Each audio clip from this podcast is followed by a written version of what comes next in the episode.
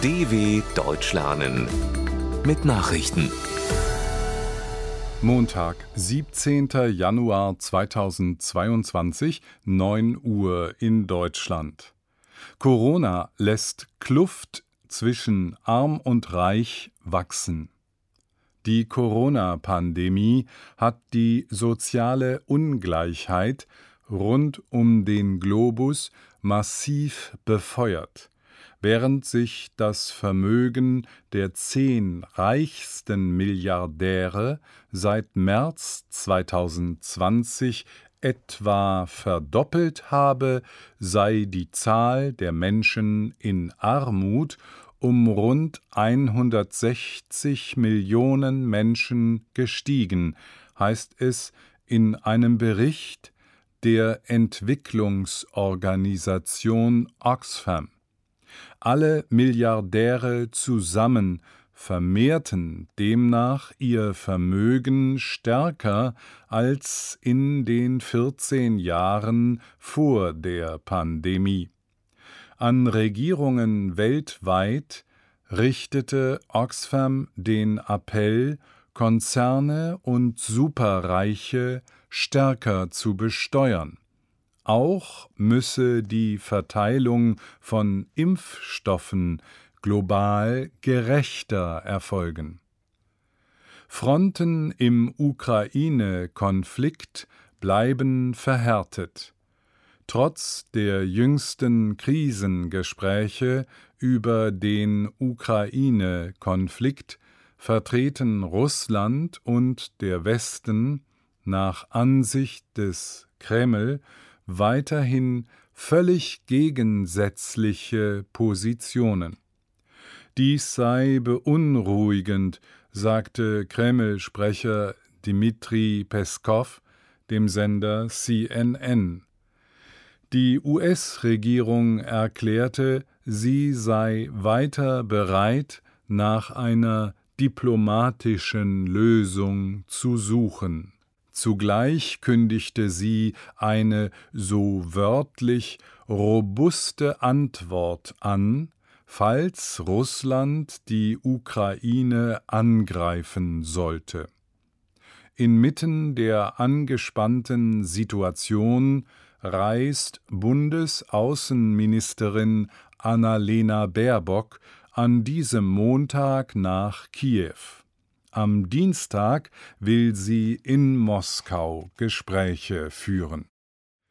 Scholz reist zum Antrittsbesuch nach Madrid. Bundeskanzler Olaf Scholz bricht an diesem Montag zu seiner ersten Auslandsreise in diesem Jahr nach Spanien auf. In Madrid trifft er sich mit Ministerpräsident Pedro Sánchez, mit dem er unter anderem über den Kampf gegen die Corona-Pandemie sprechen will. Spanien sieht sich derzeit mit deutlich höheren Infektionszahlen konfrontiert als Deutschland bei einer signifikant höheren Impfquote.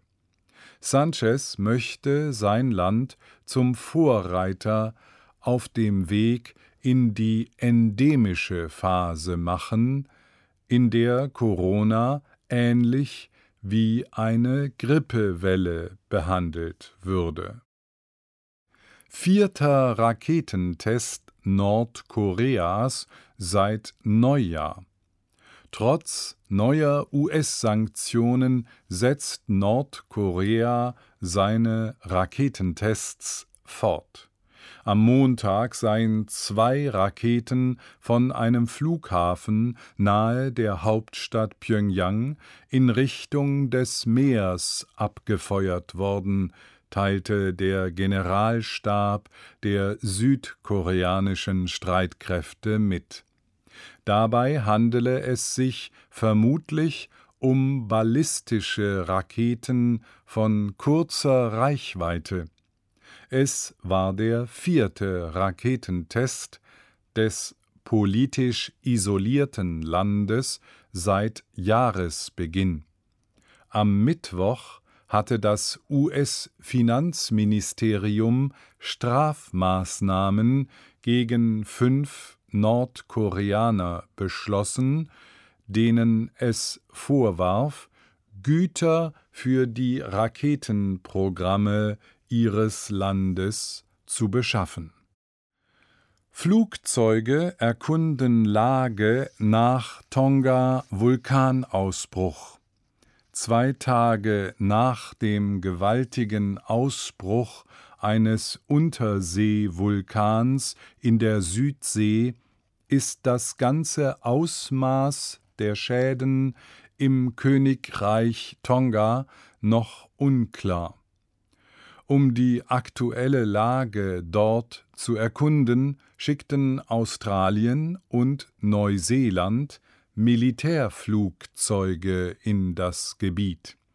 Insgesamt gehören etwa 170 Inseln zu dem Staat im Südpazifik, 36 davon sind bewohnt. Die Eruption des Vulkans am Samstag war tausende Kilometer weit zu hören.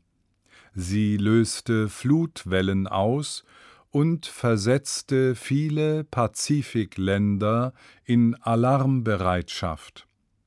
Tsunamiwellen wurden nicht nur in Tonga, sondern auch in Neuseeland, Japan, den USA und Südamerika registriert.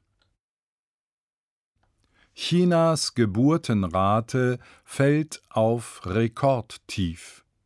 Chinas Geburtenrate ist nach amtlichen Angaben im vergangenen Jahr auf ein Rekordtief gefallen. Es seien 7,52 Geburten je 1000 Einwohner verzeichnet worden, gab das Nationale Statistikbüro am Montag bekannt. Dies sei der niedrigste Wert seit dem Beginn der Aufzeichnungen 1949. Im Jahr 2020 betrug die Rate noch 8,52 Geburten je 1000 Einwohner. Damit könnte 2021 der Höchststand der chinesischen Bevölkerung erreicht worden sein. China hatte 2016 die umstrittene Ein-Kind-Politik abgeschafft, vor allem wegen hoher finanzieller Belastungen für Eltern trug das jedoch kaum zu mehr Geburten bei. Biden bewertet Carleyville-Geiselnahme als Terrorakt. US-Präsident Joe Biden hat die Geiselnahme in einer Synagoge im Bundesstaat Texas als Akt des Terrors verurteilt. Zugleich lobte er den Polizeieinsatz in der Kleinstadt Colleyville, bei dem alle Geiseln unverletzt freikamen. Als Täter wurde ein 44 Jahre alter Brite identifiziert. Er kam im Zuge der Geiselbefreiung ums Leben. Wie genau ließen die Behörden offen. Auch zu den Hintergründen der Tat wurden offiziell noch keine Angaben gemacht. US-Medien hatten berichtet, der Geiselnehmer habe die Pakistanerin Afia Siddiqui freipressen wollen, die in Texas wegen Terrorvorwürfen inhaftiert ist. Soweit die Meldungen von Montag, dem 17.01.2022. dw.com/langsame Nachrichten